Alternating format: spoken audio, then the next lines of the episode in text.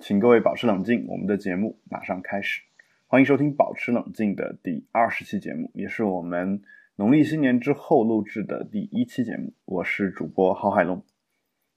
我是实际上不知道已经录到第几期的主播艾瑞卡。啊，大家好。呃，从你说话的这个声音能看出来，其实你呃能听出来，其实你是非常疲惫的一个状态。哦，是啊，我我在强颜欢笑呢。嗯。就主要是，呃，连续上了一个夜班，然后又下了夜班之后又连着上了白班，然后 睡了一会儿之后，晚上又在写导师布置的论文，然后就一直睡得很晚，所以今天早上，哎呀，你们懂的，住集体宿舍就你睡到自然醒，基本上是一个梦想，所以现在整个人处在不是特别好的一个精神状态。不过我一定会拿出我最好的一面。给观众带来最好的效果的啊，是听众，因为大家看不到你长什么样子。然后那个呃，我听你刚才的话说，意思就是说，其实中国的医生也是需要去写这个论文的，是吧？嗯，是啊，因为中国的医生要除了临床之外，现在还要做科研。嗯，你只有论文发够了一定的数量，你才可以进职称。嗯，你可以从主治医师变成副主任医师，再变成主任医师之类的。嗯，所以你除了上班之外，你要不停的写论文。然后这段时间，然后医学界又发生了什么样的革新？然后你做，你拿小白鼠做了一个什么什么样的实验，或者你做了一个大规模的临床调查的研究，然后最后证实一个什么什么样的结果？嗯嗯，就是通常我们所说的 SCI 嘛。就是现在大家都比较看 SCI 那个论文的量，哦，所以还是挺痛苦的。哪怕你们就是嗯不读书了，你就不做研究了，比如说你不是研究生这样一个身份了，但是你依然是需要去写论文的，是吧？对，啊，就是你整个白天或者晚上，你除了白天上班，然后要沉浸在临床工作中，然后你晚上回去之后，你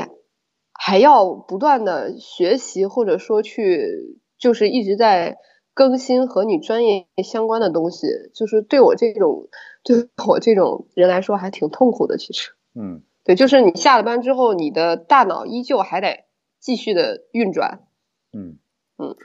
好吧，因为其实我我们之前在上课的时候就一直听一些传传言啊传说，有可能是真的，就是说美国的医生他们除了就是看病之外，他们还需要自自己写论文啊，因为他们。评评定医生职称的这个标准呢，除了有你看病的这个方面之外，还有你科研方面的这样一个成果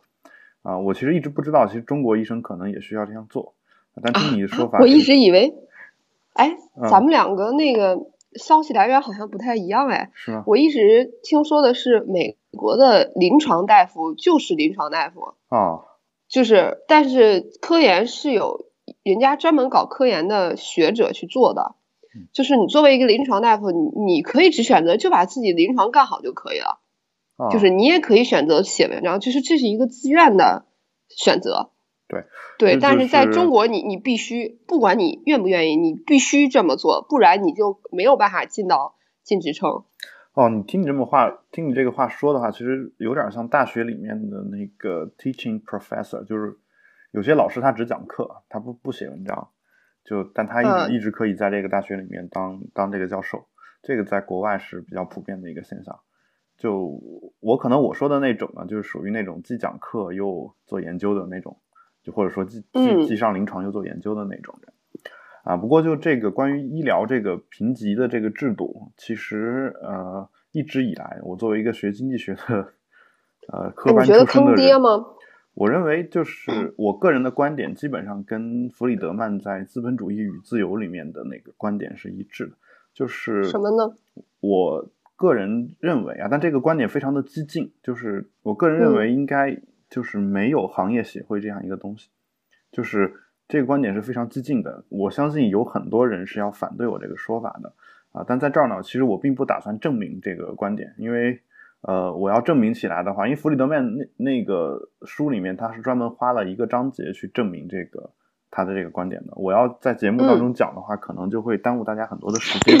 但大家可以想一想，就是其实，呃，我们从一个角度也能理解到这个行业的这个协会。就大家知道，在中国有很多这种很难考的这种各种证儿，就或者包括都是他们规定的是吗？包括医生的职称什么的，呃，对，都是行业协会这个标准，都是行业协会制定的。而且他们有一个倾向，就是把这个，嗯，就是通过的标准制定的越来越严，就有这么一个倾向。啊，为什么呢？因为有一些行业，它的就从业资格呢，它是需要，就是每年都需都有一次考试嘛，可能，然后考的时候呢，它是需要，就是它它的那个通过率，它不是按通过率，它不是按这个学生或者考生本身有没有掌握这样的一个技能来算这个你是否通过的，它有时候是根据你，呃，根据人数来算一个通过率的，也就是说，今年可能它规定只能通过二十个人。哪怕今年有三十个人都满足了这个条件，他也只能通过二十个。然后明年呢，可能只有二十个人。然后哪怕有三十个人通过，呃，可以满足条件，也也只通过二十个人。而后年呢，可能他可能还是二十个人，但是后年只有十个人满足条件，嗯，结果有十个不满足条件就被他筛选进去了啊。但这这种情况反而是比较少的。我只是说，呃，如果这个评判标准是公允的，那么。评判他的一个唯一的一个尺度应该是医生的能力，而不是一个人数的限制。我觉得这个是一个很很大的一个问题啊。但是呢，就这个问题呢，就其实是我反对这个行业协会的一个理由。但还有一个理由呢，就是说已经在行业协会里面的人，他们的工资水平是和通过这个考试的人是直接有关系的。就是说，当通过这个考试的人越多的时候。这个行业协会的人就会就是有这个资格的人就会越多，而且在这个行业协会里面的人本身是有这个有这个资格的。那在这种情况下的话，相当于说我今年比如说有三十个人符合标准，我是不是能放到三十人呢？我当然可以，但是我没有没有这个动力去这么这么干，因为我有这个权利不放。如果我放了的话，相当于跟我同样水平的人或者跟我有一样资格的人就变多了。这个时候呢，我们这个行业的整体的工资水平就会下降。你明白我明白我的意思？我明白。所以说，这不是其实还是一个根本就不公允的表现吗？对，这就就还是一个人质的表现吗？对，我想怎么样就怎么样。对，就是这个意思。但是就是说，他们会把这个事情包装在一个非常冠冕堂皇、公允的表面理由里面。比如说，他说医生应该有有资格，但是要要是没有资格、没没有我们的认证的话，这个医生是不值得信任的，或者怎么样，会有这样的一些说法啊。但这个。这个话呢，就是说，因为从社会学的角度讲，或者说很多社会学家他会站在这个经济学家的反面说，呃，听上去好像还是有一些道理的。在这儿呢，我其实并不想说通过节目来做一个反驳，呃，我是希望大家能够去做一个思考，就听一下我们这方面的观点到底有没有道理啊。其实我也建议大家可以看一个电影叫《达拉斯买家俱乐部》。就其实我我前一段时间才刚刚看的一个电影，这个电影是非常经典的，就是一个得了艾滋病的病人，然后他，但是美国那个 FDA 呢没有通过某一种药物，但他们吃的那种药物呢就确实是有效的，于是呢他就在全球全世界的找这种药物，然后甚至他他出售他他成立一个俱乐部嘛，这个俱乐部，呃，因为他们出售这种药是非法的，但是他想了一个办法，就是我成立一个俱乐部，你交一笔会费。就你每个月给我交会费，然后你是我们这个俱乐部成员，你如果是成员的话，这个药我就免费发给你，就这样的话就相当于我绕过了出售药物的这样一个法律，因为我没有出售药物，我只是说我成立一个俱乐部有会员，会员我当然有福利了，这福利就是我发发这个药啊，就他就做了这么一件事情啊，就这个事情在美国也引起了很多的一个思考啊，就。就是说，为什么有些东西就我已经要死了，你还不让我使用？就是说我横竖是个死，但这个东西有可能有效，但你不让我用，就为什么会有这种情况？我觉得这个可能都是一些在呃法律伦理边缘的一些事情。是的，对，所以听完这个艾瑞卡同学这个他写论文的这个事儿，让我觉得啊，其实我我觉得各行各业都有这个问题啊，就是都有这个问题，包括。包括其实像工会这种组织啊，就在中国，中国呢，大家知道工会就是卖电影票，鬼知道他们是干嘛的，看看个电影什么的啊。但其实国外的工会呢，有时候是很有势力的，呃，像美国或者是法国啊，尤其是法国工会势力会非常的大。那么很多中国的朋友会说说这个啊，人家工会好啊，就有工会这个组织呢，可以跟领导，会可以跟企业的管理者或者是资本家去谈判，怎么样？但其实，呃，工会损伤的是谁的利益呢？其实损伤的是普通工人的利益，这是这是一个经济学角度出发的一个观点啊，就是从效率的角度来讲，就是工会只保护了一部分人的利益，就是已经加入工会的那帮工人的利益。就如果你不是工会里面的人，就比如说我这个企业，呃呃，只雇雇一万个人是比较合适的，就以现在的工资水平。但是由于有一个工会，工会要跟我来谈谈这个工资嘛。这个谈工资的时候，他比如说我我要涨百分之二十，你工资上浮百百分之二十呢？我我看了一下，我这个公公司的这个钱只够付八千个人的假设的工资，那这个时候我们就被迫得裁撤两千个人。那裁撤哪两千个人呢？你裁撤工会组织的成员肯定是不行的，因为因为工会会又会有跟你谈嘛，说这个你不能就是无理由解雇我们的员工嘛。也就是说，你既得给我多发钱，又不能不让我工作。那这个时候。解雇的唯一办法就是怎么说呢？我解雇那些没有加入工会的人，不受保护的人。对，没有加入工会的人。那那那些人被解雇了。解雇了之后呢？呃，由于由于公司的这个雇员没有招到足够的数量，啊，是因为成本上升的原因。这个成本上升是人为给推上去的，并不是市场决定的。就是由于成本上升，所以我没有办法生产出那么多的产品来。那也就是说，为这个社会创造的价值是更小的。这样的话，受到损害的是社会上的所有人，并不仅仅是那帮被工会解雇的人。当然，他们是他们受到的损失应该是最大的，就被公司解雇的那帮人，嗯，受到损失应该是最大的。但从他们的角度来讲呢，呃，我没有加入工会，他们会这么想，就我没有加入工会，所以我被解雇了，啊，所以我应该加入工会。然后，然后他们加入了工会之后呢？你你会发现，其实工会这个时候再去看的话，就有一点点类似于所谓黑社会的性质，就 就是说你加入我，我跟你就相当于你给我交保护费嘛，然后我就我就我就保着你，你要是不加入我，我就我就不保证你，因为我我谈的时候只谈我们工会的成员啊，而且你就说哪怕我真能谈下一个工资的水平来，比如说我谈的一个比较高的工资水平，那公司也只会给工会成员，就如果是一个纯靠这个。呃，数学理性来决策的公司的话，他只会给工会成员涨，因为没有不是工会成员，哪怕我不解雇你，我完全可以，完全可以不给你涨工资，是吧？哎呀，世界还是掌握在少数人的手中的。对，但就是说我我，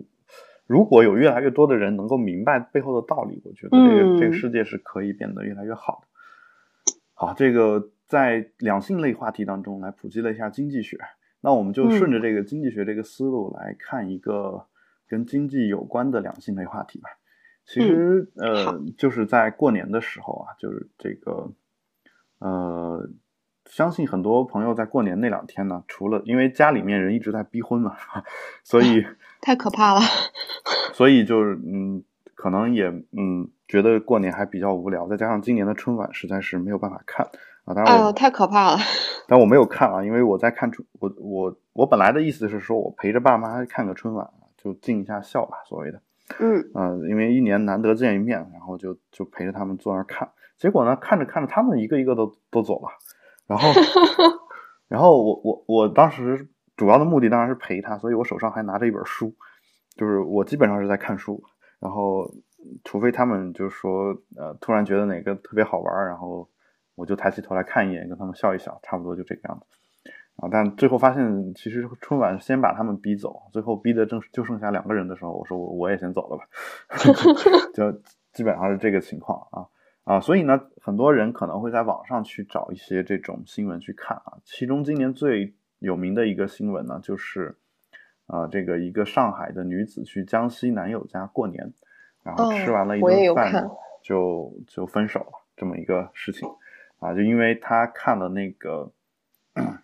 看了，他还拍了几张照片，然后对，就是年夜饭的照片嘛。对，年夜饭的照片，然后说这个，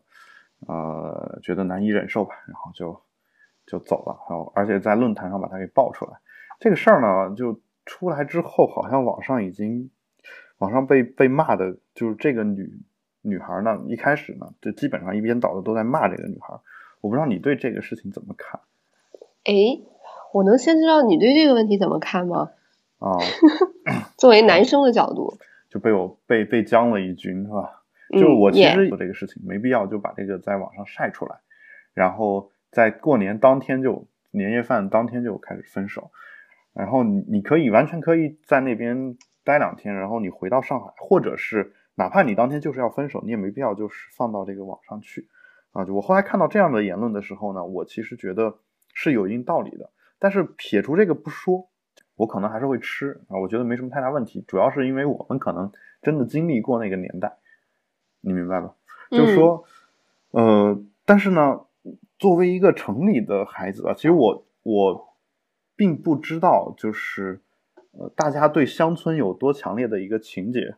总之，我我前两天可能还发了条微博和 Twitter 嘛，我才还在说说，其实我这个人可能一辈子都都要去追逐这个城市的繁华。就我其实这不挺好的吗？对我其实并不喜欢那个乡村的生活。有很多人他会城里的孩子，我听到很多人他会说说这个。啊，今天转瞬间我变成乡下的孩子啊，就是这个他会他会他会跟我说说他特别向往这个农村的什么田园牧歌式的生活啊等等等等啊。哎，我觉得他说向往的这种田园牧歌式的生活是有一个英国的乡下，嗯哦，然后配一个法国的管家，这个然后再配一个日本的太太啊。我觉得其实应该配英国的管家，然后法国的乡下这个可能会比较好一点。但你你去英国乡下你待着，我觉得就是也会不适应。就是其实各个地方的乡村，它的感觉是差不多的，并不是说外国的乡村就就更更好或者更怎么样。也许他们就是文明程度更高一点，而且他们的吃东西可能更干净一点。但是那个生活的状态，你去，包括他们就是呃对于外面的世界的不了解。当然现在有互联网可能好一点，之前就是比如说在九十年代之前可能。在互联网没有普及的情况下，我觉得你去了外国的这个乡村，可能感觉也并不是那么呃那么多。而且我刚说到互联网嘛，就其实我周围的很多这个，包括我在内啊，说有时候我会想回回到这个乡村，因为空气好啊，蓝天白云碧水啊。然后，但是我我我对这个事情是有要求的，就是你必须给我接自来水，必须给我接 抽水马桶。对对，这些这些这些都还是小事儿。最最重要的是，必须要给我拉一根百兆光纤过来，就是 这个网络一定得有，得有一根网线。对你，你得能接电脑。对，但是你你想一想，光有这个就够了吗？光有这个就够了吗？我觉得不够。你可以试着去法国去待两天，就是我当时住的地方还是法国的，不算是乡村，算是城乡结合部，就北京的呃昌平回龙观地区啊，差不多是这个地方。嗯嗯嗯。然后我在法国住的那么一个地方，那那是一个镇子嘛，叫九十五省大法兰西地区，基本上还算科学，就是整个这个文明比较发达的一个地方，嗯，算是一个城市吧。但我待在那个地方的时候，我我依然会觉得非常不方便。比如说，呃，我在亚马逊上买个东西啊，这个在网上购物在中国基本上已经是一个非常普遍的现象了吧？就这个事儿，如果有一天说我不让你用淘宝了，不让你用亚马逊，不让你用京东了。你会不会崩溃？我问你，会。对，然后我在法国呢，虽然没有到崩溃的边缘，没有到到崩溃的那个程度，但到了崩溃的边缘。边缘。因为在法国，你买在亚马逊上买一个东西，送货的时间最低基本上是一个礼拜，就包括各大这个网网络购物商城，基本上都在一个礼拜左右。那天呐，在这种情况下，其实我已经忍不了了。那我相信，任何一个从小在城市里面长大的孩子。你随便去一个乡村，如果亚马逊竟然不送货，或者说，或者说这个淘宝不送货，淘宝不送货，就快递不通，你去这么一个地方，我觉得就是就很很难很难，就是活得开心啊。或者说，哪怕就是送货，就我小时候，就像我高中的时候，我已经在淘宝上买东西了，亚马逊上买东西，然后那个时候。那时候就是，当然物流没有现在这么发达，相信北京、上海大城市可能送货也得有个几天，但是在我家那边呢，基本上送货的周期从半个月到一个月不等，就他走的是邮政的那个寄包裹的那个方式，就当时呃，我记得我就一直在亚马逊上买书嘛，基本上就是得半个月之后说海龙你有个包裹，我我想我我我我又。我又没买过东西，哪来的包裹？然后去了一看，发现是半个月之前买的一个东西，你已经忘了，就基本上那个那个情况。而且那会儿是高中嘛，高中基本上学业也比较繁忙，嗯，所以呃，所以很多城里的孩子，他他会对这个乡下的生活有一种盲目的这种崇拜，就包括我看到很多人，像说去过法国的同学啊，有一些同学他会告诉我说，呃，我之所以来法国读书，是因为呃我在大二的时候，或者说呃高中的时候来法国旅游了一趟。我当时就暗暗许下誓愿，是说，觉得说我这辈子一定得去法国长期的生活一段时间啊！我非常向往一种生活，就是每天早上起来能够在啊，我住在卢森堡，嗯，住在这个卢浮宫旁边啊，每天早上起来走到走到卢森堡公园的这个草坪上跑个步，我特别特别向往这样的生活。但就是说，这个生活听上去非常的美好，但是其实大部分人呢，他想的其实都是希望。在现有的生活当中，把这个东西给加上，你知道吗？啊，对，他并不是希望说我拿现有的生活来换换另外一种对相同对。等到他们就说真的去了法国之后，我就听说很多人告诉我说啊，来了一个礼拜我就就失望了。因为 特别想退学，因为也许只能我我是住到了这个市区里面，住到了卢浮宫的旁边啊，家里也有钱，我也不差这点钱。我住到了这个法国巴黎最繁华的这个香榭丽舍大街的旁边，然后 每天早上起来，我确实可以在法国的这些就是法国绿化特别好嘛，我这些草坪啊什么上面去跑步啊，夏天呢还可以拎两瓶红酒啊，在草坪上读个诗什么的，这都特别浪漫的一件事情。但是呢，来到这儿，首先我语言不通啊，当然就是哪怕我学过这个法语呢，可能跟很多人也没有办法交流。然后呢，我发现法国人都很懒。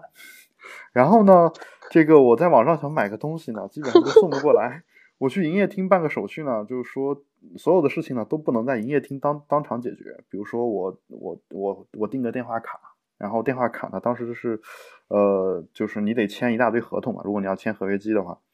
签完之后呢，我我想注销这个电话卡。这在中国的话，你基本上就拿到营业厅，一句话就解决了，甚至你不用去营业厅，打个电话可能就把这事儿解决了吧。基本上，在法国呢，你去营业厅都不行，你得写一封叫解约信的东西。解约信就是你得写信，你知道吗？就用挂号信的方式寄过去。然后你你在超呃，你在这个银行卡嘛，你比如说你你取款的时候输错密码了，输错三次。你这张银行卡自动就作废了，你不可能说我去银行想办法，就是再重新重重置一下密码或者怎么样，哪怕你有身份证件都不行，他会给你寄一张新卡，然后会再给你寄一个新的密码，这个卡和密码呢是分开的给你寄过来的，就是防止就有一个人既知道你的卡号又知道你密码，嗯，而这个密码你又是不能更改的，是他给你定死。然后呢？哦，在法国超市结个账，前面呢有一大堆人在那儿排队。然后在中国不是刚刚开始使用这个 Apple Pay 嘛？然后说这个能比微信多几秒钟的这个时间啊，就就不是多几秒钟，就提高几秒钟的这个效率吧。就意思就是说，这几秒钟对我们来说影响非常大。但你去法国之后，你会发现这几秒钟对你来说根本没有任何用，因为经常会有人用签支票的方式来买东西。就啊，那要怎么买啊？就就法国人十块钱以上的东西基本上都可以签支票来解决，就是就是我不懂签支票怎么付钱，因为我对支票其实都不是很明白是个什么东西，就是只在电影里看见有一个土豪特别帅气，然后拿手签了一张纸，然后就里边可以花好多好多的钱。是这样的，就是你就支票呢，相当于你在银行有个账户，然后你你把这个票签完之后，那个商场就可以拿这个票去你银行账户里面把这个钱给兑出来。哦，就基本上是这个样子，就。相当于你让银行替你去做这个事儿，但是你签支票的过程你知道有多复杂吗？我不知道你你报过发票没有？我报过发票，就是拿发票去报销是吗？对，拿发票去报销会不会让你填一个单子？哦，会。或者说你去银行填那个存款单或者取款单，我就早年间可能有 有过那种东西，那个特可可怕的单子。对，那个你得说我这个发票是开给谁的，得写个名字，然后你的名字当然也要写，然后。金额，呃，人民币大写，人民币大写，在法国当然就是人，就是数字法语法语大写嘛，法语大写的那个数字跟人民币大写的数字基本上一样复杂，甚至比人民币大写还要复杂。就就你得得把那个东西写了，然后再写一个日期，然后写一个你这张支票是在哪个地方签的，就你要写那个地点，就就法国人签任何东西基本上除了日期之外还得写地点，就就就在哪个地方。哎呀，天呐，就。这么一套流程，然后你会发现，其实你结个账，你也会特别特别的痛苦。我我说这么一大堆，说的意思是什么呢？就是说，我们有时候会向往一些特别美好的地方，但是那是因为我们只看到了它美好的一面。你去一个地方旅游，包包括你去我们中国的一些这种已经被开发出来的这种小城镇啊，或者是什么啊什么古城啊，你去旅游，你旅游的时候，因为你你只在那儿干什么呢？你只在那儿看看风景，喝喝酒啊，然后跟姑娘聊聊天，就就做这些事情。这些事情对你来说当然是非常美好的，但是你的生活不可能天天都是喝喝酒、看看风景，对对对，然后和和女朋友聊聊天。这这这个是，这不是生活的本质，就是你的生活不是由这些事而全部构成的，不是由这些事主要构成的。而且你注意，你你是去那儿旅行，而旅行可能只是，除非你是一个旅行这个游记的作者，要不然你的旅行只是你生活的一部分，就是它只是一个你的生活的一小部分。你是因为就是好不容易有这么一点时间，你去享受这个美好的东西，而不是说我大把大把的时间天天就去做这个事儿，那。那其实你反过来想，你也就能能明白我的一个观点了嘛。就这个女生，她作为一个从小在城市里长大的人，呃，我我们总是说说，其实都是中国人嘛，中国的这个落后地区啊，谁又不知道呢？但其实我觉得，其实真的是大家都是不知道的。包括我在小城小小城镇长大，我其实对于大城市的很多东西也是不知道的。那我其实并并不觉得说这个女的到了这一个地方。突然之间，就是瞬间遭遭到的那种震撼，那个以至于脑子突然变懵了，这个这个状况，我其实是很理解的。就好比说，我今天突然把你，就是十，我我我哆啦 A 梦，我我来一个任意门，然后我把你扔到任意门里面，然后你从那那一端走出去之后，发现你你你你跳出来，发现你在南美洲的某个城市。然后是可能是在一个贫民窟里面，或者是或就哪怕不在贫民窟里面，然后周围人说都说的你听不懂的西班牙语或者葡萄牙语，你甚至分不清楚他们是西班牙语还是葡萄牙语。这 这个时候，这个时候你的脑子还会思考吗？就是在那一瞬间，我想回家。对你，你你是那么想的。那我如果你是这么想的，我觉得这个女生是有想回家的这样一个想法，我觉得并不为过，并不为过。只是说，嗯，这个事情呢，就是说，你哪怕很多人去去指责他，去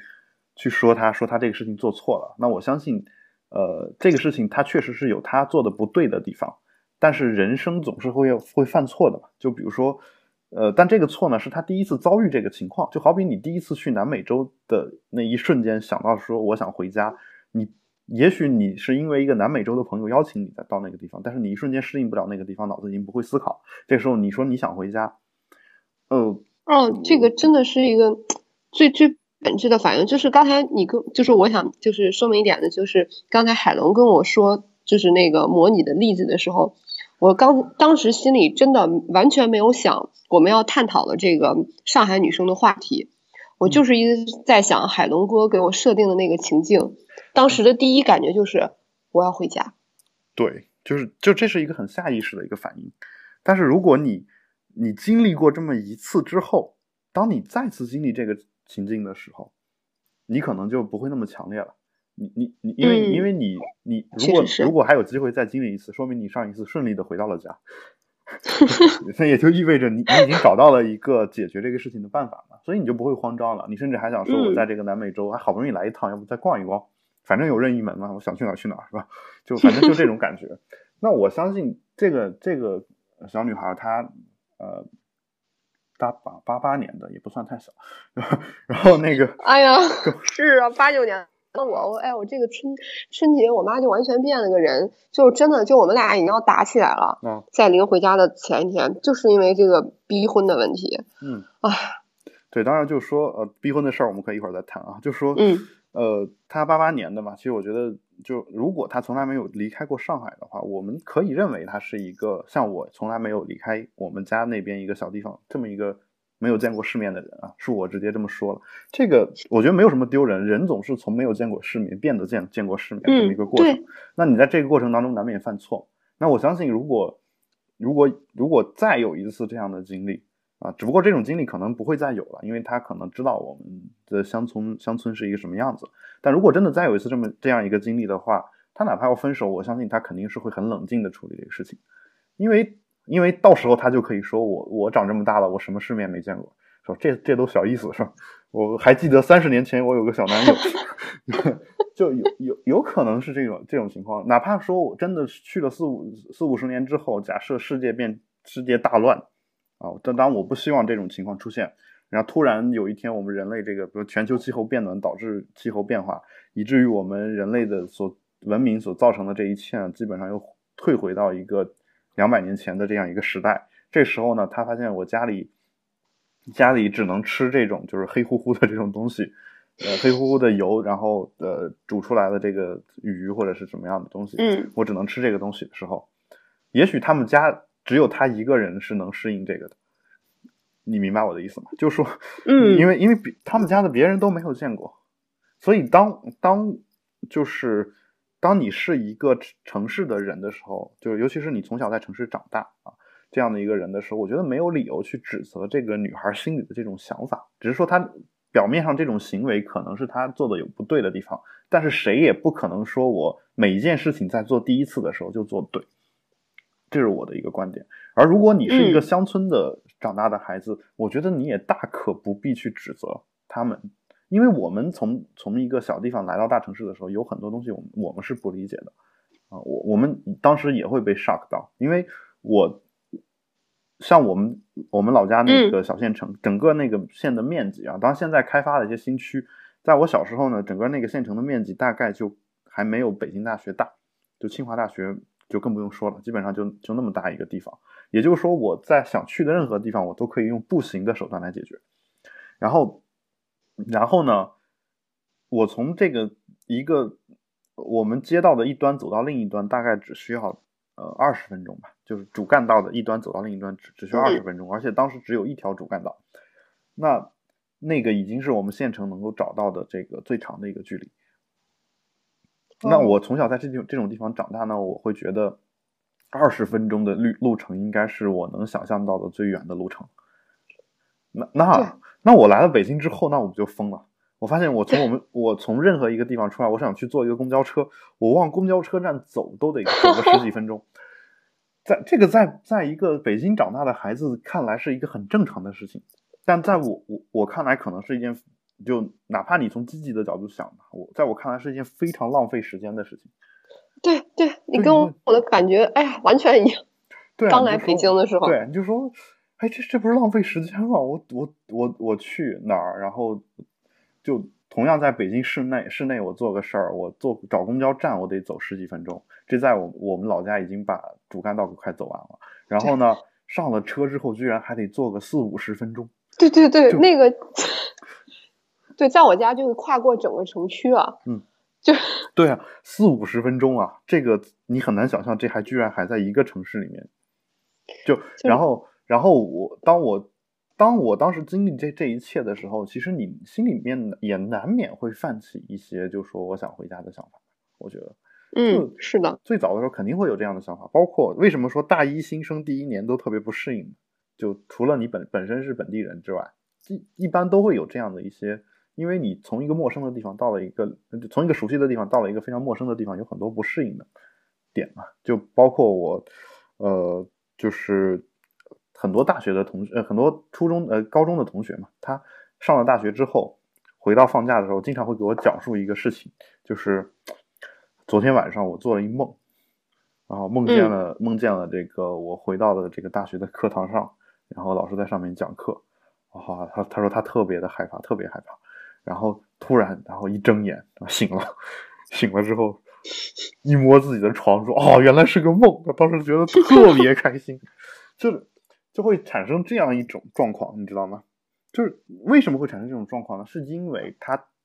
大学的第一学期去了一个陌生的地方，所造成那种所谓的 culture shock，文文化冲击。哦，就哪怕是我们一个国家内部，哪怕我们可以用普通话去正常交流，甚至还有些人不能用普通话去正常交流，那么。在这种情况下，可能也是有这个文化冲击的。不仅仅说我从一个国家到另外一个国家，我甚至觉得说，你比如说长期生活在这种边境地区的人，啊，就比如说你你是东北黑龙江跟俄罗斯离得特别近的，然后你成天你你这地方就全是俄罗斯人，甚至你自己还会说两句俄语，这时候你会觉得，甚至跟俄罗斯人交流会比跟中国很多人交流会更加的顺畅。你你你，因为你离离俄罗斯。的距离比离北离北京还近，近得多，是吧？那那自然可能会有这样的一个一个问题存在。所以其实呃，就我个人的观点而言，就是呃，这个这个事情呢，是我觉得这个是他就从他的这个想法来说，我是我是觉得无可厚非的。但是我这里面倒有一个点我想说，因为我我今天找的这个话题呢，是找到的是腾讯的今日话题的一篇文章，就我我从里面找了篇文章，这里面呢，他其实讲到过一个一个点，我还是特别想谈一下，就是年轻人择偶。啊，就始终难以熬过家庭的干涉。我不知道这个字在这儿读 new 还是拗啊？就是我个人比较倾向于拗啊，反正就就很难拗拗过家家庭的干涉嘛。因为这个字是多音字啊，我在这儿说一下。呃，这个事儿其实我觉得也是一个一个很大的问题，就是其实为什么会？这个女孩为什么会造成这样一个状况呢？我觉得有一部分原因也是因为家庭干涉所造成。我不知道你有没有这种感觉？我到从今年过年开始特别有这种感觉。嗯嗯，就是其实其实我我怎么说呢？我先说一下我的看法。就我觉得，呃，我觉得首先，如果这个。家长不不老说你你一定不能跟他在一起的话，我相信这个女的可能还不一定真的会跟他 在一起。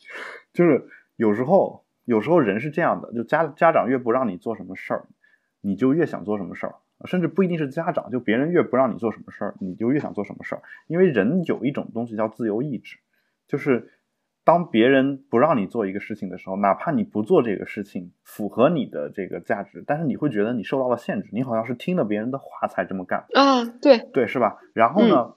呃，然后呢，你就会你你会觉得说我我我要那反过来你就会想说我要维持我的自由意志，我应该怎么办呢？那我就不听他的话呗，不听他的话，那你越不让我干什么，我就得越干什么。就这是一个就是我们下意识的一个反应，下意识的一个反应，就好比说我前段时间转的布尔菲莫说的。这个我们其实并不是讨厌结婚本身，我们讨厌的是被逼婚，就是就这种感觉啊。对，真的就唉。对，然后我觉得你说的特别对。对，然后然后呢，还有一点呢，就是我倒是觉得说，由于父母一直在替孩子在做一些选择，或者说帮助孩子做一些选择，给他一些很多的建议，以至于很多孩子丧失了自己独立自主思考问题和选择的这种能力，就是。呃，我绝对就是其中典范。我人生的每一步都是由我的呃妈妈策划完成的。我觉得我就是一个特别缺乏独立思考的人。就是其实我最近一直都在反思，对呀，就反思我这件事情。对，然后这样的话，其实就涉及到一个问题嘛，就是其实，嗯，其实就是说，家长他在择偶的时候，或者在帮子女择偶的时候，他是有一系列的标准的。你明白我的意思吗？就因为他们对结婚这个事情看得特别重，他觉得结婚是人生大事，所以呢，在这件事情上不能有得半点马虎。也就是说，所以对呀，那就应该更好好挑呀。对我，我我我我话没有说完哈，就说啊，不好意思，其实就是说，嗯，因为没不能有半点马虎，所以他怎么办呢？他会，嗯，他会就是从你谈恋爱开始。就会给你设置种种障碍，你明白吗？就是因为你好好好好挑，其实其实就是在设置障碍。这样的话，其实我们是没有办法，呃，感受到像西方一样的那些孩子那样的这种自由恋爱的那种乐趣。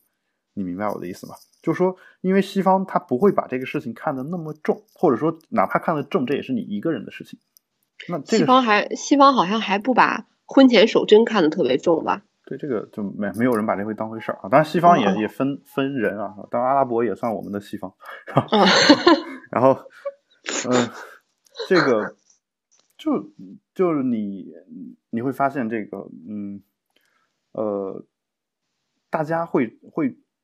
真的你去了法国之后，或者说别的国家之后，你会发现其实真的那个地方是真的在结婚的时候不看这个门当户对的，或者说呃。不是说结婚的时候不看门当户对，或者说谈恋爱的时候他是不看这个门当户对的，因为他们首先并不觉得谈恋爱和结婚这个事情一定要挂在一起，他们只是说我觉得两个人感觉好，然后我们就在一起。那我我只享受跟你在一起的这种感觉，哪怕我们最终真的结婚了啊，如果你觉得说我们两个人财产啊或者说什么地位啊有什么巨大的差异，OK，这些差异的点呢，让我们各自去处理。就比如说。我跟你有差异，那么在差异的时候，呢我就做我的，你就做你就完了。那我嗯只享受跟你有共同的，就是心灵契合的那一点的这一块儿。我觉得只有在独立自主的情况下，或者说一个个人主义的人，他才能够享受到这样的真正的恋爱。而在中国呢，基本上是没有这种东西的。所以嗯你会发现，呃，在中国呢，我不是说你你门当户对啊什么的，这个东西本身不对。你从一个社会的大的环境来讲的话，你只有两个人经济水平差不多，那么你受教育的这个水平才会差不多，最后你们俩交流的可能性才会更高。对啊你从统计的统计的角度来讲，肯定你们俩走在一起，那个稳定的概率稳定的，对，对你们俩见面的概率就更高，然后稳定的程度也会更高。对啊，消费观也一样嘛，对对价值观也一样嘛。对，然后所谓三观一致嘛，是吧？啊，对，必须得三观一致。但其实，但其实就是说，嗯，我现在说的并不是从统计上讲的这个事情，嗯，而是说我们我们这个社会呢，他把这种统计上的东西会生搬硬套的套到每个人身上，他会觉得说我根据我的人生经验，这样的两个人啊在一起就会好。这样的这样的两个人在一起好的例子会比较多，所以你也得你也应该这样做你。也应该这样做。但是你不这样做的后果是什么呢？你不这样做的后果不是，你不这样做做的后果只是我看着不顺眼，你知道吗？就是对对对就这种，就是说，嗯，也许会出现一个问题，就是现在我们讨论的这个话题里面，这个女生和这个男生其实自己也在很难受嘛，是吧？你在很难受，嗯但是其实我觉得这种难受是他自找的，这个东西其实没有没有必要说我别的人去替他承担一个责任，包括他的父母，我觉得都没有必要啊。如果你是一个负责任的父母，你应该告诉他这个情况会变成什么样子，以你的人生经验。如果他已经知道了这个情况之后，依然会选择这样的做法，那么其实我觉得没有必要去限制他。就如果如果你觉得说跟这个孩子在一起不合适，那你把你的理由说出来。那你说因为他们家穷啊，那我觉得穷无所谓，那那我就很依然跟他在一起。然后你你觉得他太有钱是吧？然后这个 这个是，但是这个时候父母就会，中国的父母就会觉得嗯你这样想不 care，是因为你的人生经验太少，然后你一定会，你作为一个幼稚而冲动的决定，你一定会后悔的。所以我一定要把你从人生的迷途上拽回来，然后就形成了一个恶性循环。但是你就他觉得你没有自主选择的能力，嗯所以他要替你做出来选择，然后就就变成了矛盾。你要不选择的话，永远不会有自主选择的能力吧？这这是这个样子，就是，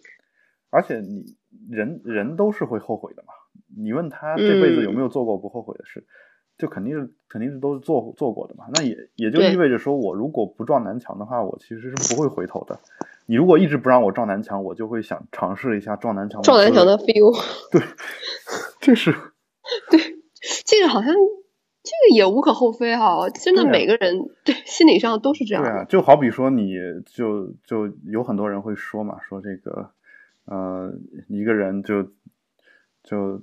这个当然说的有一点点偏偏激啊，就是说你你会看到一些浪子啊，回头之后，然后说劝大家说一定不要去过这种放荡的生活，就这个时候他就显得会特别没有说服力。我不是说他不能说这个话，就是他去去就是我说，比如跟多名女子保持不管正当还是不正当的性关系啊，这个呃，就这个话当然就是已经有意识形态在里面了。我我没有我对于这一点呢，我其实个人没有什么就是价值上的一个评判。我觉得这嗯事儿就是大家你情我愿就好了。你情我愿，对，对，但是我也是这样但是觉得但是你会发现有一帮人这样完了之后回来劝大家说不要这样干，就是你劝大家不要这么干呢，我觉得没问题，你可以这么干，呃，你可以这么说，并且你可以把你的理由列出来。但是如果你不说任何理由，你说你就觉得这个东西不好啊，就别人就会说你你这些事情你你都已经经历过了。就你已经经历过了人生繁华，然后告诉我说人生繁华没意思，来来看看旋转木马，然后 这个就就好比说说你你是一个呃小地方，我是一个小地方出来的人，我来北京来了看了一趟，说哎北京好没意思，然后回去跟我我的师弟师妹说，哎大家都别别考大学，别去北京了哈，北京上大学没什么意思，去北京也没什么意思，你觉得他们会听我的话吗？当然不会。对，我觉得基本上就就是这样一个情况，就父母对我们来说也是这样的，而且他们的经验其实是有很强的，就是片面性的。这个片面性，第一就是说人生经历都是有限的嘛，他不可能说把所有东西都经历到。嗯。第二呢，就是他们是什么年代的人，就我们是什么年代的人，这个代与代之间所接触的东西是不一样的。就好比说你你你让我去评判什么 TFBOYS 什么的，我我没有办法评判，就我只能说我我个人不喜欢。但是为什么不喜欢呢？是因为我跟你不是一个时代的人，就。只是因为这一个很简单的理由，但这个理理由其实并不能构成一个评判它好与不好的一个标准。嗯，就就就会会有这样一个情况。然后这个时候，以我的人生经验，我说，哎，这样的组合肯定不会火，你们追一段时间肯定就不追了。为什么呢？因为在我这个年代根本就没有这样的组合。那你觉得我这个话会有人相信吗？因为根据我的人生经验，没有这样的一个情况存在嘛。对啊，说服力好差。对啊，我在在我。在在在我们家长的那个年代，他们能能够想到说，他们能够想想到说，我们有一天可以，呃，打开视频，然后在遥远的异国他乡就可以，呃，面对面的聊天吗？我觉得我觉得不会，但是我却很奇怪的是什么呢？是，呃，就当然他们会说这是关心啊，就你会发现有一些孩子家长会规定他上大学的时候每天往家里打个电话。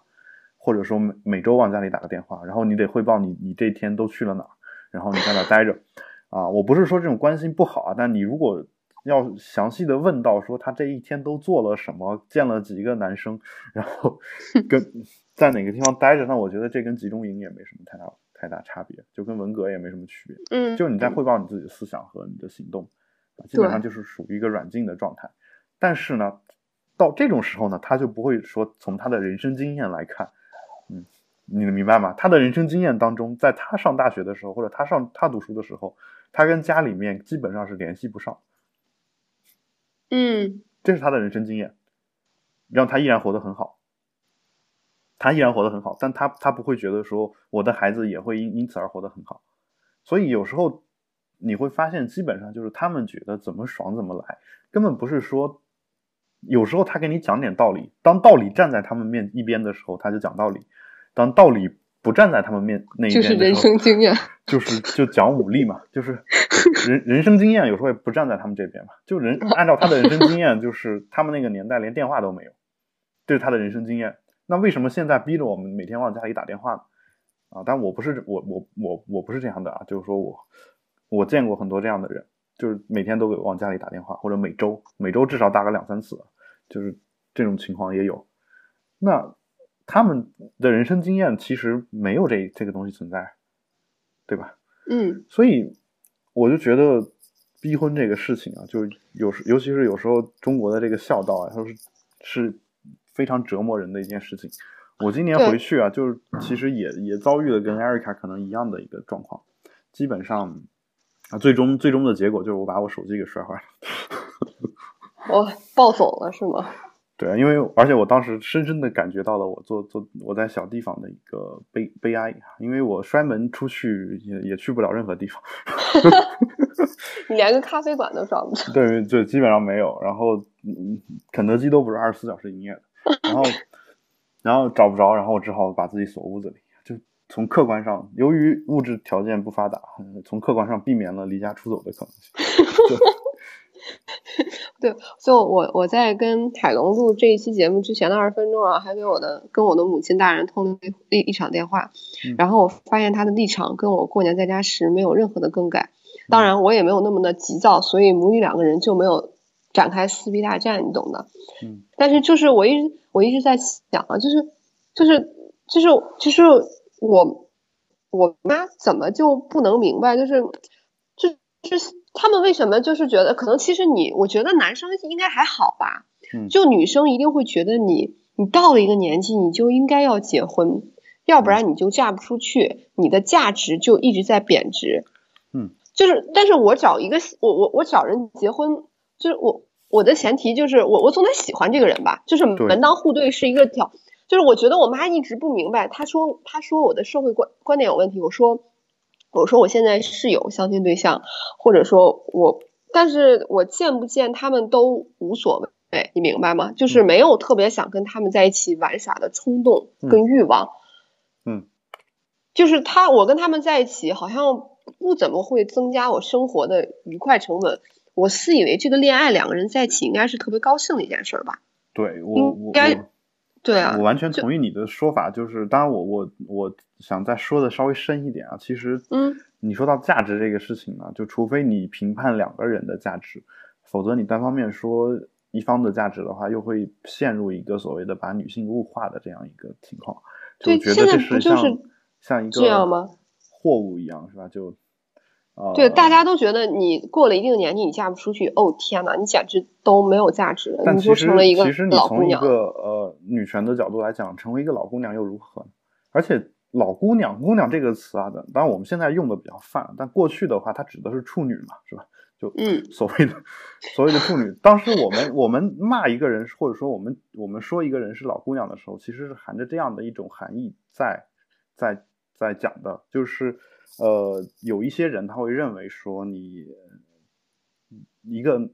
过去当然是说过过去当然说说你那个没有结婚这个事儿会遭到大家的对对对，就我忽然又想到一个点，海龙，就是我觉得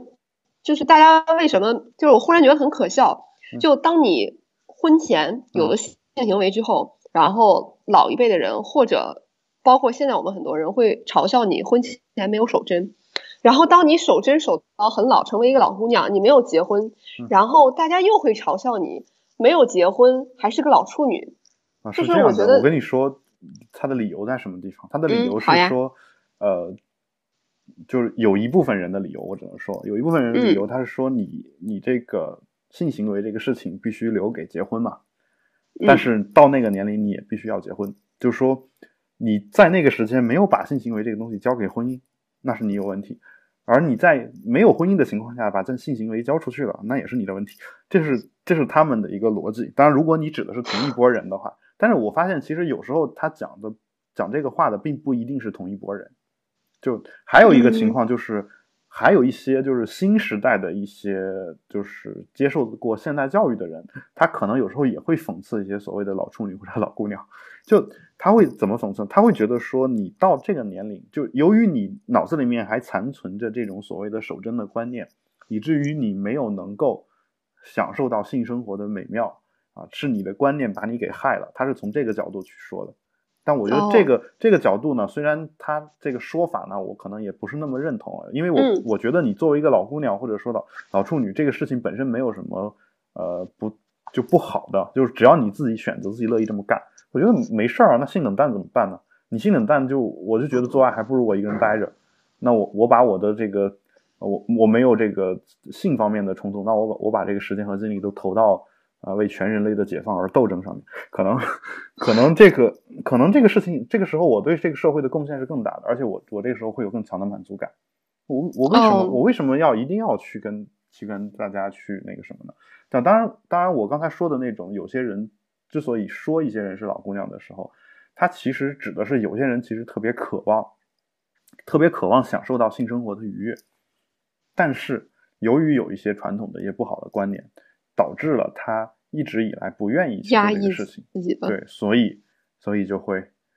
啊，所以就会有这个问题嘛。所以这个事儿呢，其实让我我想到了一个呃，就是我们今天这个另外一个话题，嗯哼，就是李银河。在他的微信公众号上面推了一个文章，叫做“男女双重双双重标准是对女人的压迫”。这个我应该，这个我也 有有看。对，你也应该看过了。就男女双重双重标准是对女人的压迫。那么这里面其实就讲到了一个什么？呃，说某大学女生发起什么青春无暇少女团，然后就。呃，然后说宣誓保持婚前童真，但是没有听过男生成立青春无暇少少男团、男团等等。然后全国妇妇联几年前做过一次贞操观念调查，当被问到贞操和生命哪个更重要的时候，竟然有超过百分之七十的农村妇女选择了贞操更重要。啊，但是我我其实并不并不觉得说，呃，并不是说在指责农村妇女或者怎么样，而是我觉得就是。其实这个事情呢，就如林和女士所说，它是因为，呃，我们的一个教育所强化出来，教育所强化下来的一个事情。所以呢，所以就是他说在我们的社会当中嘛，在各类性生活的指标上，女性总是低于男性啊，就会有这么一个情况啊，所以呢，就就在这个社会当中，女性其实一直是受压抑的，哪怕是就当有一些男性已经觉醒了，然后告诉他们说你们。呃，你们其实就首先我们并不在乎一些什么什么事情，而且我认为那个是不对的。然后呢，你们也不应该这么在乎，你们应该勇敢的站起来。就但当我们说这样的话的时候，其实有一些女性，我我不能指责她们，但她们依然是不敢站出来的。为什么呢？因为毕竟我们还是少数，就她们就会会有害怕。就当你反抗一个就固有的一种观念的时候，哪怕这种观点是错的，其实你也是会害怕，就是。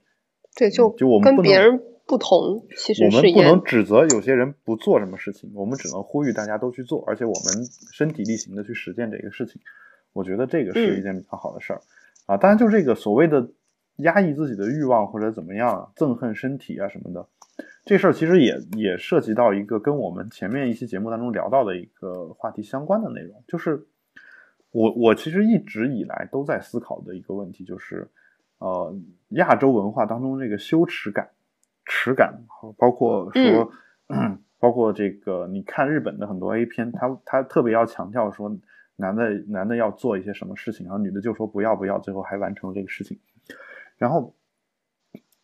这种东西，它究竟是有一些女性骨子里面就有的呢，还是因为在这个男权社会，我们强加到女性身上的？我我就是由于强加到女性身上，以至于女性在这个文化的熏陶当中，逐渐的养成了这种感觉，而这种感觉从从另外一个角度上来说，就形成了一种就是性少数的一种情况，就是说，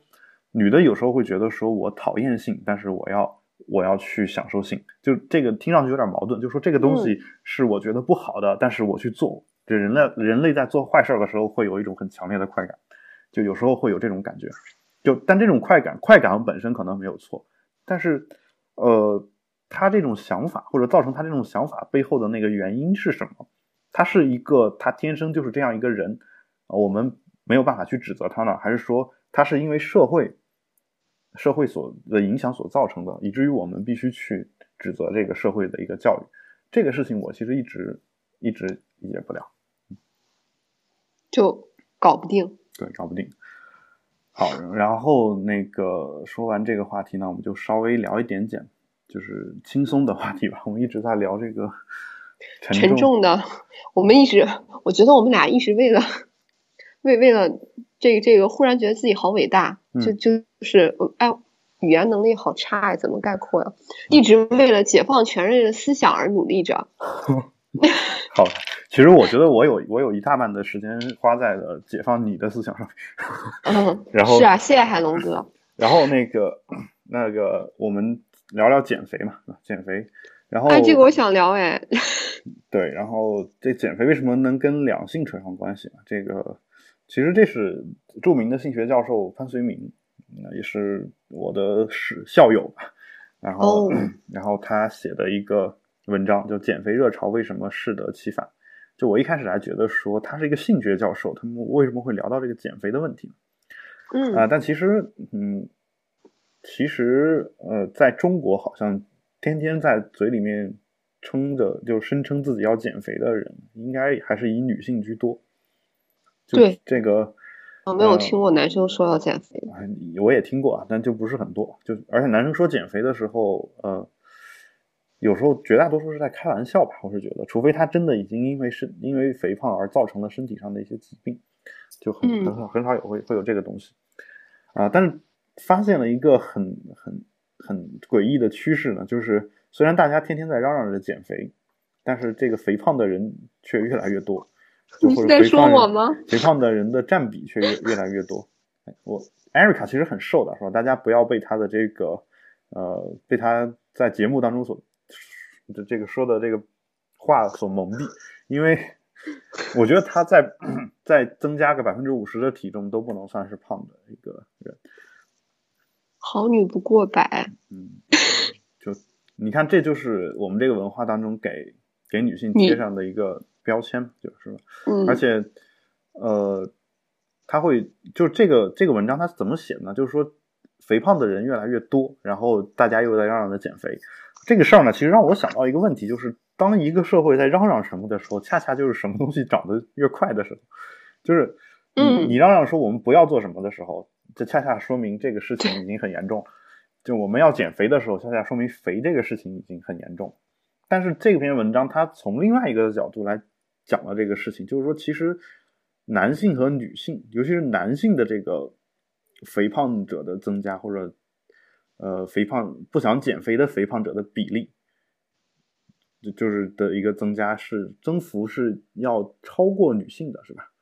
嗯，是的。确实是这么写的，就男啊，当然不是说不想减肥者的这个比例啊，就是说男性的这个肥胖的人是增幅是要超过女性的，因为女性一直有一个观点，就是所谓的什么“女为悦己者容”，所以应该去减肥，追求身身材的健美嘛。男性呢说，社会上的一种说法叫说有钱有权就可以一俊遮百丑，再胖也无所谓，结果就是。男人肥胖的比例和增长速幅度都高于女性，也拉高了全体中国人的肥胖度。嗯，这句话我还是挺认同的。对，我我觉得也是，就是呃，但这个事儿呢，有时候我觉得不能单纯的去责备男性啊，你可以责备文化，其实我们也想挺想责备文化的，你明白吗？就是嗯呃，就是说我们去拼死拼活的去减个肥。就最后练了一身肌肉也好，或者怎么样，反正就是依照一个完美的身材，我们打造了一个身材出来，啊，嗯，我们出来之后呢，会吸引到很多的女性，这个没错，也会得到大家的认同。但是我们经常会得到的另外一句话叫做“头脑简单，四肢发达”，就就哦，真的对，会有这么一句话。而且从心理学的角度讲，其实大家是。对这种肌肉男有一种刻板印象的，这个不是我说的，这是研究发现，就是他会觉得说，心肌肉男他确实就不会那么聪明。就你明明白我的意思吗？就是当你看到一个健身房教练的时候，你不会觉得这是一个非常聪明的人。就一个拳击选手出来出来的时候，你你不会觉得说这个人很聪明。哎，真的是哎。对，就就会有这样的一种刻板印象在里面。然后就再加上，就是说，我们整个这个社会对男性的评价不是以身材来做评价的，对，明白吧？就是说，就是，就是说，嗯，我我想，我想就是很努力的去工作，来成就一番事业啊。当然，这个事业有可能是我自己喜欢，有可能是我我只是为了迎合别人的光环，这个都无所谓。就是说我我就想成就一番事业，那我肯定得得到这个社会的认同吧。那我要得到这个社会认同，我应该去追求的是这个社会最最看重的我的那方面。结果我会发现，说我把时间花在减肥上，大家并不是那么看重这个事情，因为减完肥，你无非就是你自己身体好了，但这个东西所带来的这个好的效果，远远没有你，比如说我我挣一百万和两百万带来的效果更好。嗯，是，确实是这样的。就就是好像就是拿最世俗的话来说，即便你成为了一个俊美无匹的肌肉男，嗯，对，然后但是你好像大家跟你相亲的时候，还是会问你，你有车吗？你有房吗？对对，我我我先不说相亲这个话啊，我现在说的其实是更泛的一个话题，就是我我现在不把它放到一个结婚或者相亲这个方面去考虑，我就仅从社会对人的一个评判来考虑，就是我我我花大力气减肥，最后得到的这个社会的认同和我努力的工作得到的社会的认同，这两点是就没有办法相比的，你知道吗？就是说我我我把这个每天去一小时这这个健身房的时间。花在剪辑我们播客上面，然后，然后大家会觉得你非常的努力工作，然后呃，然后有我们这个节目如果能保持更新，然后大家会觉得说啊，你这节目非常好，然后就一一直在更新，然后你会得到更多的人的认同。而反之，你你如果去花大力去去减肥啊，然后这个时候，因为减肥这个事情是你是挣不来钱的嘛，你明白吧？然后你挣不来钱，然后大家会觉得说，哎，你你成天这个不努力工作。啊，然后你天天就知道这个锻炼身体有什么用，就会有有有有这样一种说法。包括我们国内其实一直一直以来都鼓励这种思思想的。为什么呢？你想，我们从小学开始最不受看重的一门课是什么课？体育课。对，而且体育课一般都会被英语被被语文老师、数学老师给占掉。对，有没有这种情况？太有了。包括上高中的时候，我们一开始高一的时候，一周有三节体育课。我想你们竟然能有三节体育课。高二的时候一周两节，哦，高三的时候没有一周一节，或者没有，就对就这样一个状况，然后我们就特别的郁闷，就基本上就这样一个情况。也就是说，其实从整个社会来发现，不管是你的父亲还是母亲，你注意不是男男女的问题啊，就嗯是不管是你的是父亲，是你的父亲还是母亲，他会觉得你去踢足球打篮球没用，你你运动是没用的，就他觉得说你是在贪玩儿。小时候你经常见到一些孩子被家长给拎回来嘛，他出去踢足球不让踢，然后拎回来，然后说你嗯你给我好好学习，嗯，对，基本上这种情况。那其实这个我们现在所面临的这种所谓的男性不想减肥的这种热潮，我觉得有一方面就是也跟这个跟学校里面的这个会会挂上一定的钩。当然，另一方面就是从男男女这两性比较来说的话，另一方面就可能真的是呃有一点点对女性的歧视，或者说整个社会对女整个社会当中女性还是一个弱势群体的这样一个评判在里面，因为因为其实女性在小学的时候也是不上体育课的，甚至在甚至在中小学阶段，女性的学习成绩，包括大学阶段，是一直要优于男性的，是吧？嗯但是会有一些人过来说，这个，嗯嗯，你女人嘛，然后你好好学习也没用，出来的话，啊这个社会重男轻女的，然后你找不到一份好工作，他会有这种人去去告诉你，所以你看你长得还不错，哎，就是有一点点胖，那怎么办呢？方法很简单，你只需要 坚持、哎坚持一个月啊，然后把你这个身体给减下来，你出去之后你立马就风光了啊。然后这个这个事情呢，当然我我不评判这个话说的对不对，但是有一些女性她会这么这么去做，因为整个这个社会可能真的有这样一种风气，而且男人其实都是视觉动物，这个你也知道，然后会有这样一种一种风气在里面。这个时候呢，你会发现一些长得漂亮的女性，嗯，然后她她就是有点肥胖而已，她去减肥，减完之后发现确实是起到了一个效果。那这样，的话然后，这这些女性同胞们会晒出来自己的经验。对对，就是你没发现很多网上就是嗯感觉减肥之后，就整个世界都变了，然后男生就会怎样怎样怎样，然后自己的桃花就会怎样怎样怎样，对啊，就是在引导这样一种价值观嘛。但我我当我当然这种价值观，我觉得没什么太大问题啊。就是说，其实你你的容貌，包括你的身材，这都是你的一个努力的结果。嗯，这个我觉得是没有问题的。就包括你的容貌，当然不一定是你努力的结果，但是这个事儿你你用它来作为你的一项优势来去混混这个社会，我觉得是没有问题的。因为天生的嘛，我天生有这个优势，你还不让我用，是吧？这个就姚姚明，你说你你不能打篮球，因为你长得太高了，这个说不过去吧，是吧？所以。所以我觉得，嗯，就这个事儿呢，我倒觉得没什么太大问题，而是我觉得整个这个社会呢，它应该啊，但我我我也其实已经逐渐的有了这样的一个，呃，发现社会上已经有了这样一个趋势了，你知道吗？就是虽然这篇文章说的男性的这个肥胖程度还要更高一些，但是，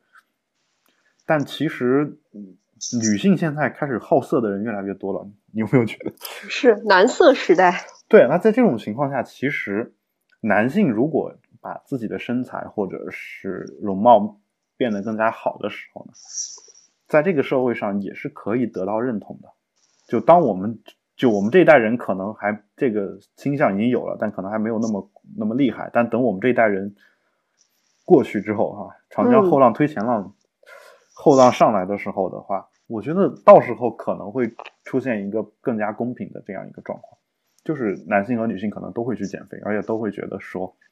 减肥这个事儿，就是是一件非常好的事情，而且不会觉得，呃，就首先就是从美貌的角度讲，可能大家也更加愿意追求自己的外在了，包括男性。然后其次呢，就是其实，呃，减肥本身是一种啊、其实减肥我们的目的有有很大一部分是为了身体健康，并不是说为了说取悦于谁这样一个状况。嗯哦，但我相信那个时年代，当我们的经济发展到那个时候，人可能真的有更多的闲暇时间。当我们不用再为一个、呃、这个孩子上学问题，或者是 呃这个北京户口问题这样的事情头疼的时候，可能可能我们真的就有有这个闲暇时间。我们闲下来的时候，可能脑子里面就是放空的、无忧无虑的。这个时候就可以真的去为了自己的健康做一些投资。我觉得到时候可能会变得好。啊，这但这篇文章所说的这个问题呢，就是说，其实我们的人是越来越越胖的，越胖从整体上来说呢，它体现出了一个国家经济的发达。就其实你看美国人为什么胖得多，就觉得其实这是一个一个国家经济增长的一个指标。你真的穷的国家，你想胖都胖不起来。哦，对吧？嗯，对，非洲那种。好，然后呢，我们想，我想聊一下这个，就最后我们聊一个比较简单的话题吧，就是有一个年度词汇叫 “day”。啊，这个好难懂哎，那个文章我也看了耶。不用好难懂啊，就是说，其实其实现在呃，就是他们那个，就是我我我会很惊讶。哎，为什么美国人都能想到这？就是我觉得他们很先进、很前卫，他们在思想上的那个东西，我我我特别佩服。嗯，就可能我花一辈子时间，我都不会想到这一点，所以我我挺想听听你来讲的。就是我确实没有特别的一个认知，不过当然你可能开我的那个思维了之后，然后可能跟上你来。这其实其实这个事儿没没什么太太难太难理解的，就是因为因为美国经济发达，然后大家闲暇时间也多，然后大家不用考考虑这个北京户口的问题，所以所以就会有一些人有道理，他会去去考虑这些事儿嘛。然后这些事儿呢，就包括历史上有女权运动，这个女权运动的时候呢，它嗯，比如说它有像我们知道英语当中历史叫 history 嘛，就这个已经被人讲烂的一个段子。然后呃，当时有些。女权主义者他会说说这个，呃，这个 history 这个有歧视女性的这样一个问题在里面，因为 history 是一个复合词嘛，是 his star story，就是他的故事，就男他的故事，就就所以其实你就你就把女他给忽略了嘛，所以怎么办呢？所以这个当时有一些这个那个女权主义者就会说这个。历史这个词应该改成 her story，就是 her story。然后这个时候男性又不干了，说那你改成这个之后呢，你你不就反过来歧视男性了吗？然后这个时候最后大家说，那要不就叫 his her story，就 his her story，就有有有有这么一个一一个过程。那那你叫了 his her story 的时候呢，又会有一个问题，你为什么要把 his 放在 her 前面？这个。这个时候呢，那女权主义者说：“那我们换过来，说把 her 放在 his 前面啊。”但好在说，这个一一个社会当中，现在还是因为男性还是占这个略占一些优势的嘛，所以一般占优势的人不会在乎这个放位置的问题啊。啊，但是后来像这种东西呢，我觉得有一点点就是强行的把一些历史遗留问题拿出来说，就包括我们中国其实有这样的人，你不要以为没有。就为什么说我们说很多不好的词都是女字旁的，就是尖。腰，啊腰啊，就类似这种词都是不好的词嘛。我们我们当时，然后为什么这种词都是女字旁的？所以我们应该把这个这个女字旁换换一个偏旁啊，比如换成单立人啊，都是人嘛，是吧？这就有可能有这样的一些说法。其实其实一直以来都是有的，不是说没有。那像今天我要讲的这个，我们要讲的这个话题呢，其实就是。呃，三百三十四位什么语言学家、词典编纂人、语法学家、词源学家聚在周五晚上闷热的报告厅里争论这一年的词汇趋势时，会发生什么事儿呢？啊，就他们选定了 Z 作为一个性别中性的这个词汇，它作为这个二零一五年的年度词汇，就是叫美国方言协会啊，就这么一个会呃会会员，然后他们把 Z 选定为去年的年度学会。呃，年度词汇，然后这个 Z 其实是英文当中已经有的一个词汇，就是其实意思就是他们嘛，就我们知道。但是呢，在这儿这个词的意思发生了变化，就这个词在这儿呢，它变成了他的意思，明白吗？就是就是这个词在过去的一年当中被美国人使用成了他的意思，不是他们了。哦，你明白吗？因为现在已经有的这个他是 he 和 she 嘛，是吧？或者是或者是 him 和 her，那这两个这两个词呢是有性别区分的。嗯，那对呀，这样的话就会造成一个就是他们说的这个呃所谓的性别是一种属性的这样一个概念。也就是说，我我当我谈论到 Erica 的时候，我会用 she 或者 her，你明白吧？但是，嗯，Erica 不一定会同意我这样一种说法，因为他有可能认为自己是个男的。哦嗯，你明白吗？就是说，虽然这个套在我身上让我觉得有点别扭，但是嗯，好像很有道理的样子。就是其实现在的一个两性的一个趋势，或者说女权主义的一个趋势，就是他觉得性别这个事儿呢，它不是一个人的自然属性，而是他自己选择的。就是你觉得你是什么性别？你明白吗？我有点明白了。对，所以在这种情况下呢，我们没有，就是在这个代词当中区别男性和女性，就是会有一些所谓的不太公平，或者说有一些所谓的歧视的色彩在里面，有一点政治不正确，是吧？所以，所以他们把 这个 Z 评选为这个年度的词汇。啊，但我我倒是觉得说，呃，如果你把这个词单独作为一个用法拿出来用的话，我觉得是说不定是会流行很长时间的。但是，呃，但就是说你要想用它来取代 he 和 she 的话，我觉得基本上也没有没有什么太大的可能性。嗯，对，就。因为什么呢？因为 he 和 she，我觉得其实就是有点像 history 一样的这样的一些词汇。你不可能说因为一个这个平权的用法就把这个几千年的这个使用习惯给摒弃了。因为当我们用到这些词的时候，有时候已经很少去想这里面的这个性别属性的问题了，只是一个下意识的习惯而已。嗯，还有就是，呃，而它如果作为一个补充的话，其实。呃，在很多别的国家的语言当中，其实是有的，就是不管男男性还是女性，可能用同一个代词指代，在别的国家当中是有的。但这些国家呢，有时候也会区分这个男性和女性的词。好，这个的话，其实让我想到一个很怎么说呢？我们汉语当中很有意思的一个反例吧，很有意思的例子，就是其实我们汉语当中最早是没有女她的。哦，对我刚才也在想这个，对，就没没有女她，然后是为了翻译英文的一些东西，然后。给生造出来的一个女性的“她”的这个词，然后男性，嗯，所以其实其实原来的那个单立人那个“她”，她就是男性女性都可以指的嘛，而且是单立人的嘛，这个没有什么性别的问题。哦，我我以为它是直指男性的意思呢。啊，这个也可能区分各地的这个方言，就是你像有一些是，比如说南方的方言，像鲁迅写东西的时候用女女她就是姨嘛，是吧？所谓姨人的姨。那男他可能就是他，有可能有这样的情况，但是呃呃，但其实这个嗯，就是说呃，他这个字本身指的是既可以指男的，又可以指女的。如果你看过一些这个小说的话，就尤其是明清小说的话，其实有很多这样的例子，就是《老残游记》，不知道你看过？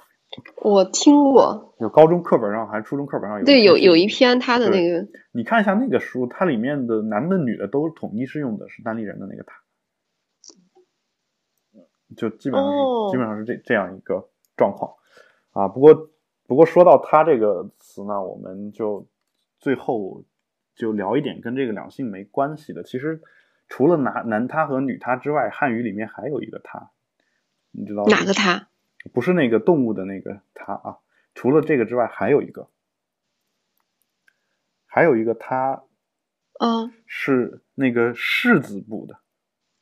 士字部就是表示的是由一字部去掉一点嘛，就是哦，然后加上也是吗？加上也，那表示什么意思呢？表示神仙，就当我们指代一个神仙的时候，神的时候。然后这个字念他他是吗？对，这个字念他，神的时候，指指代神的时候，我们得得用这个词啊。对，所以当然很多很多神其实有时候也是分性别的嘛。所以分性别的时候，我们用男他女他也经常会用啊，但其实只在神专门有专门有这个。菩萨到底是男的还是女的？据我前两天翻的一点佛教资料上看，好像是男的，就是菩萨必须得是男的，好像就他必须是一个男性，他才能够成为一个菩萨。就成为菩萨有很多个条款嘛，就你必须反满足这些条件，你才能成为菩萨。然后那个条件其中有一条是，这个人必须是一个男人。但他至于他成了菩萨之后，是不是有什么法力让自己变成女人？这我不知道，就是就是就是这个这个我就不说了。但这个可能说起来就有一点点，就是对宗教不太那个呃认真，或者说有点不太不太那个崇敬这个宗教，嗯嗯，没有那个敬意啊。我个人并不是任何宗教的信徒，所以在这儿呢，我只是从一个第三方的角度随便的做一些评判。好，那我们这个说完之后呢，我们就。呃，我们希望就是中国也能有越来越多的这样的东西的讨论吧，因为其实这种东西呢，其实最终它改变的其实并不是这一个词而已。这个词我觉得改变不改变是次要的，他们其实只是为了制造一些话题出来，这是我个人的观点。就这种话题一旦出来之后呢，大家会对这个两性的问题有一个更更高的重重视，这样的话，我们两性的这个问题才会嗯不断的得到发展。嗯，我觉得这是我想真正要说的。好，那我们今天的这个节目呢，就做到这儿吧。啊，感谢大家的收听。啊，如果有任何的问题呢，也欢迎大家通过啊电子邮件和我们取得联系。我个人的电子邮箱是郝海龙 at gmail 点 com。如果你有任何想问 Erica 的问题呢，也可以通过我的电子邮件和我取得联系。那我一定会把你的意思转达到他。啊，同时呢，我们也希望大家能够给我们提供一些你们自己个人想听的、想聊的这样的一些话题啊，然后我们也会有选择性的去聊，是吧？如果你这个话题被选中的话，啊，那么我们会在节目当中把你的名字给公布出来，是吧？让大家去关注你的微博，是吧？我们也没有办法提供别的更高的福利啊。以后如果我们有了这个赞助商或者是别的一些呃合作的厂商的时候的话，啊，我们如果有福利的话，我们也会尽量的回馈给我们的啊听众啊。所以希望大家能够认真的给我们呃写反馈啊，然后嗯呃，然后就是我，如果你有任何的就是问题，说想希望我得到我们两个人的解答呢，也欢迎大家给我们发这个邮件啊。当然，我们你给我们发邮件提了问题，你就默认我们可以把这个问题在节目当中公布？公布出来之后，我会告诉告诉你说我们的答案是什么啊。好，那么嗯说了这么多呢，也感谢大家的，再次感谢大家收听。然后像我们的微博呢是保持冷静播客六个汉字，我们的 Twitter 和 Twitter 还有啊，好像只有 Twitter 啊，Twitter Twitter 的账号是我我都没有上过 Twitter 呢。Keep Calm Podcast Keep Calm Podcast 就是保持冷静播客的这个英文、啊，大家也可以选择性的进行关注。我们还有一个 Telegram 的群啊，最近这个群呢，呃，有很多人。呃，就其实这个群是我见过 Telegram 上最冷静的一个群啊，基本上没有人说话。然后大家如果有兴趣呢，也可以通过通过我们的这个 Show Notes 里面的链接来加入吧。我们会把 Telegram 群的链接放到我们今天的这个啊、节目简介，就是 Show Notes 里面啊、也会把啊、这个 Telegram 的群呢也公布到我们的这个社交网络上面。其实现在已经有这个呃账号了，所以呃希望大家与我们保持了联系啊，也同时请各位保持冷静。我们下期节目再见，嗯，拜拜。拜拜。